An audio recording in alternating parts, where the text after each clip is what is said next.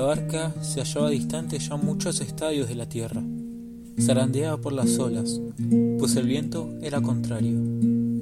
Y a la cuarta vigilia de la noche vino él hacia ellos, caminando sobre el mar.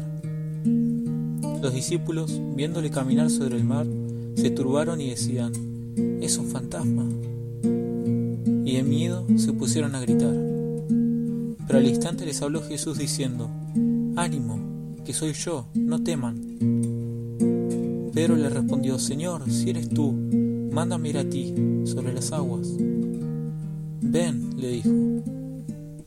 Bajó Pedro de la barca y se puso a caminar sobre las aguas, yendo hacia Jesús. Pero viendo la violencia del viento le entró miedo, y como comenzara a hundirse gritó, Señor, sálvame.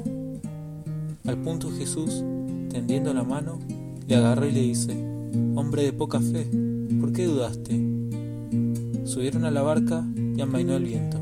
Y los que estaban en la barca se postraron ante él, diciendo, verdaderamente eres hijo de Dios.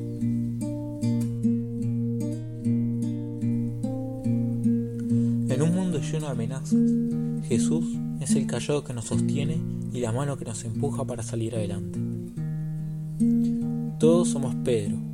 En algún punto de nuestras vidas nos sentimos identificados con algo que Él hizo en su vida mientras estaba con Jesús.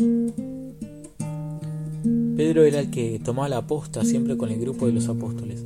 Era el que preguntaba y el que ponía la cara por todos. Y en este pasaje vemos como Pedro es el que da el primer paso para, digamos, poner a prueba a Jesús. Si sos vos, déjame ir con vos. Pedro no tenía dudas de que él era Jesús, por alguna razón había algo en su corazón que pedía más que escuchar el yo soy de Jesús. Nosotros decimos que ya sabemos que Jesús es Jesús, que es Dios, que es Rey de Reyes, pero seguramente alguna vez en nuestra oración nos pasó que dijimos, Jesús, si realmente existís, si realmente sos quien decís ser, haz esto por mí. Como dudando de que Él no lo fuese. Y Pedro, de esa manera, también le pide a Jesús algo sobrenatural, ir caminando sobre el agua hacia Él. Y eso es algo que comprobaría que Jesús es Jesús.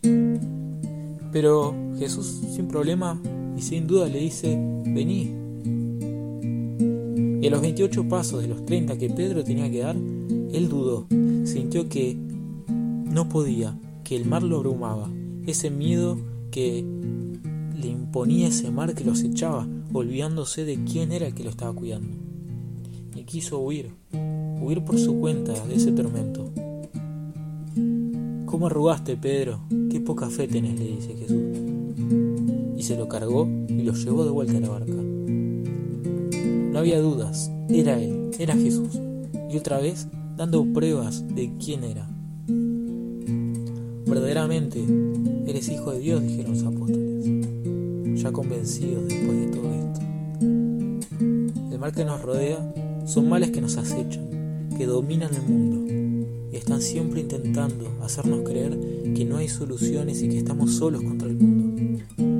Nuestros mares violentos siempre tratan de hundirnos. Y nosotros distraídos y apenados y desesperados por eso perdemos la vista en la meta, en ese amor que nos espera al final de la carrera, en Jesús, que nos está esperando y nos está llamando. Y perdemos la fe y nos dejamos tirar abajo y en ese mismo santo camino que es el que el mismo Dios nos propone. Sin embargo, cada vez que nos caemos y, que necesitamos ayuda, ahí está, ahí está Jesús para tomar nuestra mano y levantarnos y nos conduce nuevamente a la seguridad de la barca. ¿Cuántas veces más vamos a pedirle que nos dé una señal, que nos muestre, que haga un milagro para combatir nuestra inseguridad? Si vamos a pedirle un milagro, que sea realmente porque estamos convencidos de que Él es el Dios y el Señor de todo el universo. Es tiempo de dejar de ser tan desconfiados y simplemente dar ese salto de fe que Dios tanto quiere que hagamos, sabiendo que Él no defrauda y que está para levantarnos, no importa qué tan mal salgan las cosas. Pasemos de ser el Pedro que dudaba en la barca a ser el Pedro firme como roca en su fe en Pentecostés. El Pedro que nuestros hermanos, necesitan para hacer lo que es vivir entregados a Dios.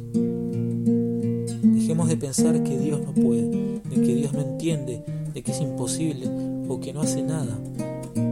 La mirada en Cristo y el mar desaparece. Lo imposible se hace posible. El caminar sobre el mar, signo de victoria frente al mal, es posible si estamos dispuestos a dejar nuestros métodos, nuestros miedos y nuestras inseguridades y hacer lo que Él nos diga.